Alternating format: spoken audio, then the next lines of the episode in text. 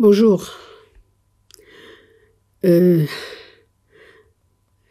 je ne sais pas quand est-ce que vous allez entendre ce cours, mais les choses étant ce qu'elles sont, nous sommes dans une période très difficile où Akadosh il envoie beaucoup, beaucoup de miracles et il faut remercier pour tous les miracles. Le fait qu'Am Israël existe encore, avec la haine qu'on entend, qu'on voit dans le monde, c'est un es galouille, c'est un miracle incroyable. D'un autre côté, on vit une période quand même de Midat Adin où il y a des choses très tristes qui se passent. C'est pas facile. Et de ce fait, je voudrais, je ne sais pas quand est-ce que ce cours va sortir, mais de toute façon, euh, on sera encore dans cette situation.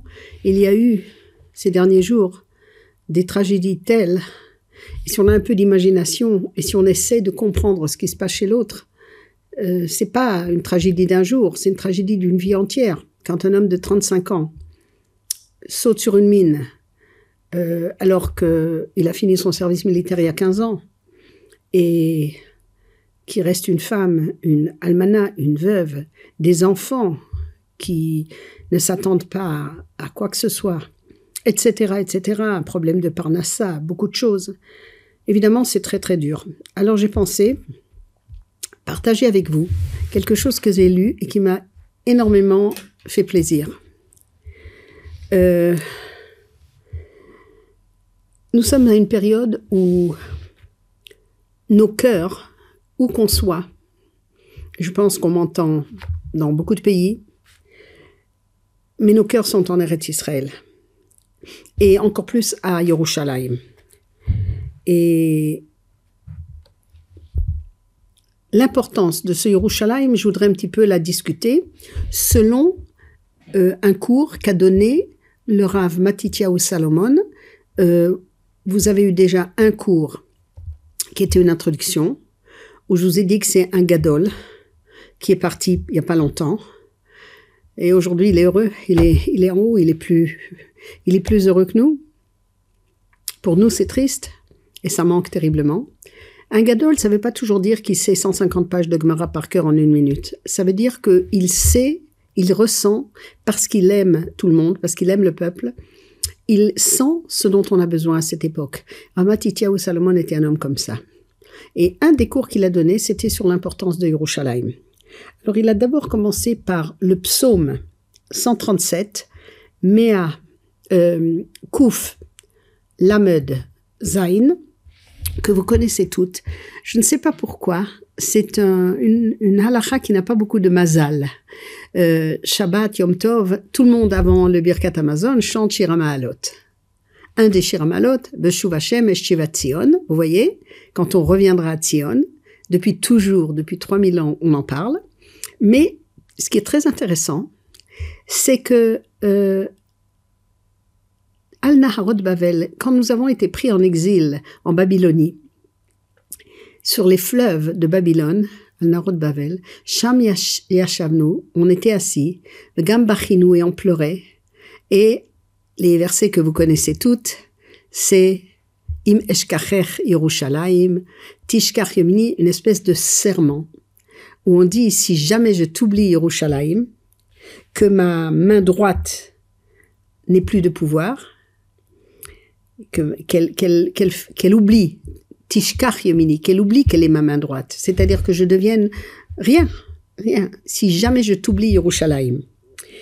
Et que ma, que ma langue, j'essaie de traduire que ma langue euh, reste collée à mon palais si je ne te, si je me souviens pas de toi. Et ma plus grande joie, ça doit être Yerushalayim. Est-ce que c'est le cas? Je sais pas, si quelqu'un me fait un anniversaire, me donne un bon gâteau, je, sais que j'ai de la joie. Est-ce que je pense tout le temps à Yerushalayim J'en sais rien. Mais en tout cas, dans ce psaume 137, on parle de ça. Et c'est une espèce de promesse qu'on fait.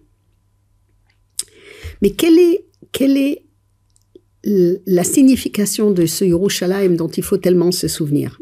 Le Midrash nous raconte dans Bereshit Rabbah, vous savez, Bereshit, Shemot, Vaikra, Bamidbar, Dvarim, les cinq euh, livres de la Torah, ils ont aussi un Midrash. Et ça s'appelle, ils ont plusieurs Midrash, mais et ça s'appelle Midrash Rabbah sur Bereshit, Bereshit Rabbah, Shemot Rabbah, Vaikra Rabbah. Et dans Bereshit Rabbah, on nous raconte que dans le chapitre 22, après que Abraham ait proposé, essayé, accepté d'offrir son fils en sacrifice, c'est le chapitre 22.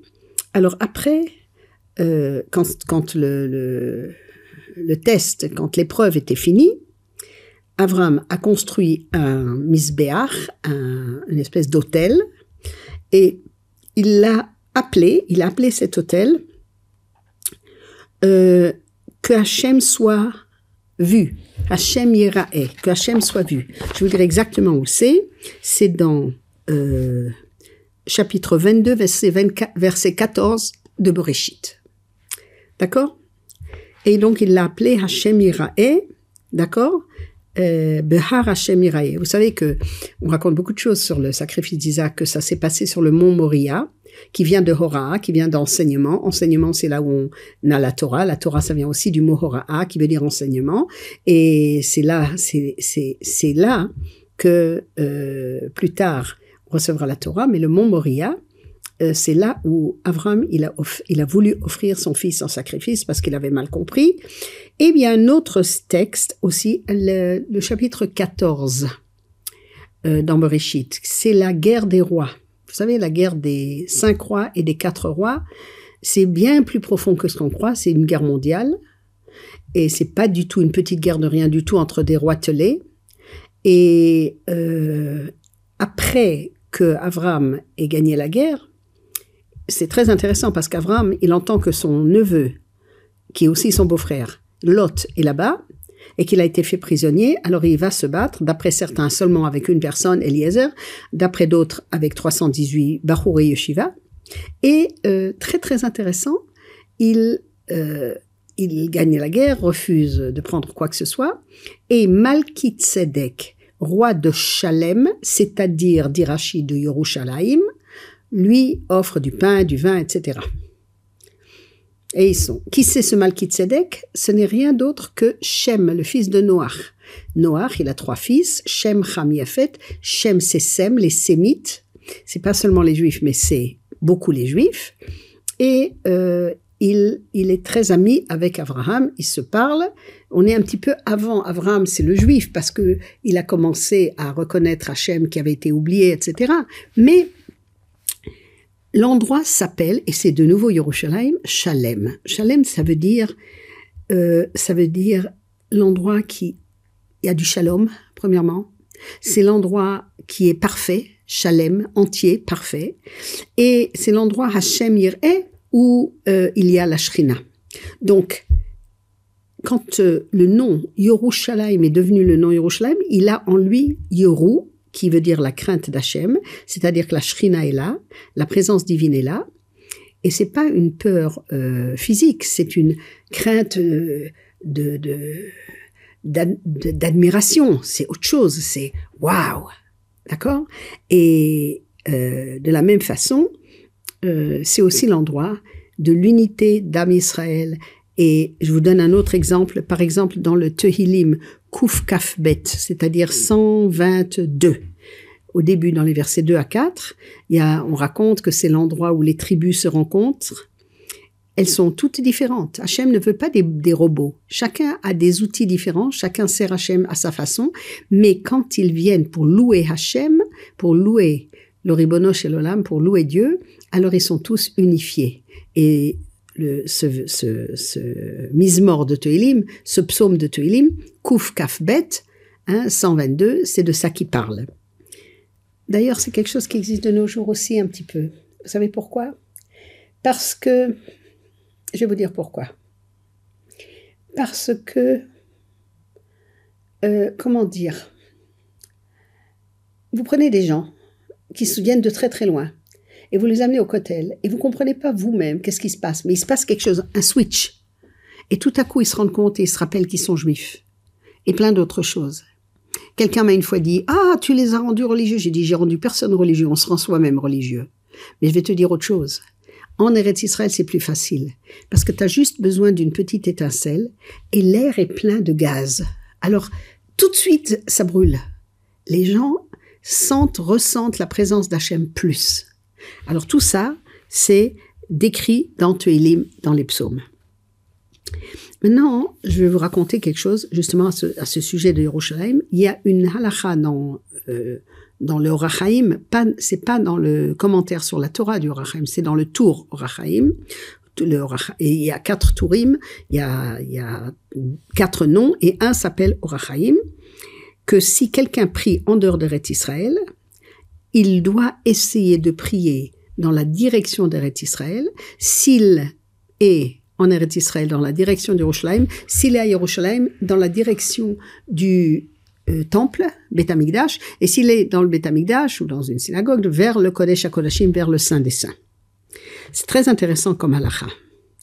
Le Mishnah Brura, c'est-à-dire le Chafet Sraïm, ajoute que si on peut pas se tourner parce qu'on ne sait pas, parce qu'on n'a pas de boussole, parce que on est dans le noir. On ne sait pas par où se tourner. Il faut au moins penser à Yerushalayim et penser au Saint des Saints. On a, je vous donne des sources et vous allez les étudier vous-même parce que euh, je ne veux pas passer un cours d'une heure. Mais vous avez dans les rois, le premier livre des rois.